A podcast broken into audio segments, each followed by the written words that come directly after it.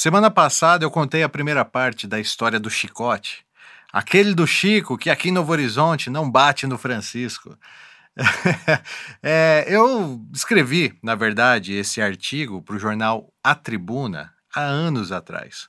Nessa segunda parte, vou contar a conclusão desse artigo aí, que na época foi muito comentado e, sinceramente, que bacana poder relembrar do passado e infelizmente saber que pouca coisa mudou.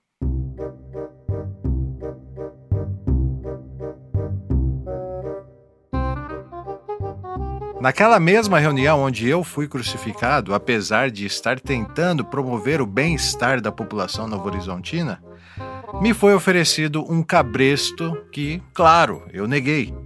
Só que esse mesmo cabresto que eu neguei foi instantaneamente vestido por outrem.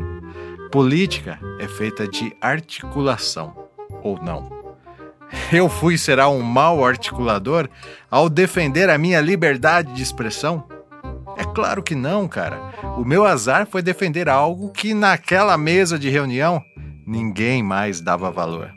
Não era só o meu direito de expressão que estava em jogo, e sim o direito de todos nós que, como eu, não quer mais viver num regime da velha república lá de 1900 e bolinha.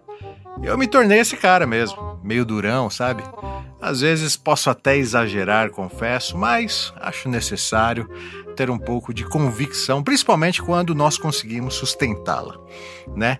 E aí eu devolvo a provocação te perguntando: você se importa que vereadores ganhem 5 mil por mês para fiscalizar o prefeito e defender os interesses do povo? Sei, 5 mil. Para alguns é bom, para outros é pouco, e tem quem acha um absurdo também. Mas e se eu te dissesse que a maioria desses vereadores fazem o contrário? Defendem o prefeito e votam contra o povo. E aí, finalizo com a última pergunta: Como você se sentiria se um desses vereadores te mandasse embora da sua cidade por você estar reclamando demais. É?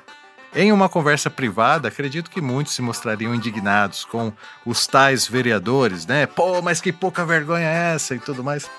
Já publicamente, tenho certeza, eles teriam receio e opinariam pela neutralidade.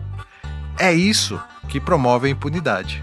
O tal medo do chicote que ainda hoje, 27 de abril de 2020, é entregue aos açoitadores pelos açoitados para que impiedosamente estralem não só nas costas de quem tem medo, mas também nas costas de todos nós. Porque o chicote que estrala em Chico também estrala em Francisco. Ai, ai.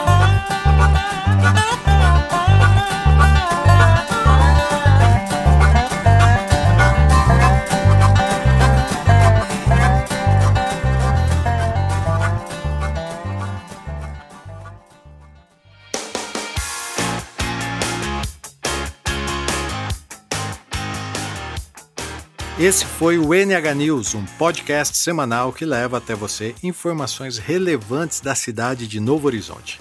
Siga o NH News no Facebook, no Spotify e assine a lista VIP no WhatsApp. Você receberá as novidades gratuitamente direto no seu smartphone.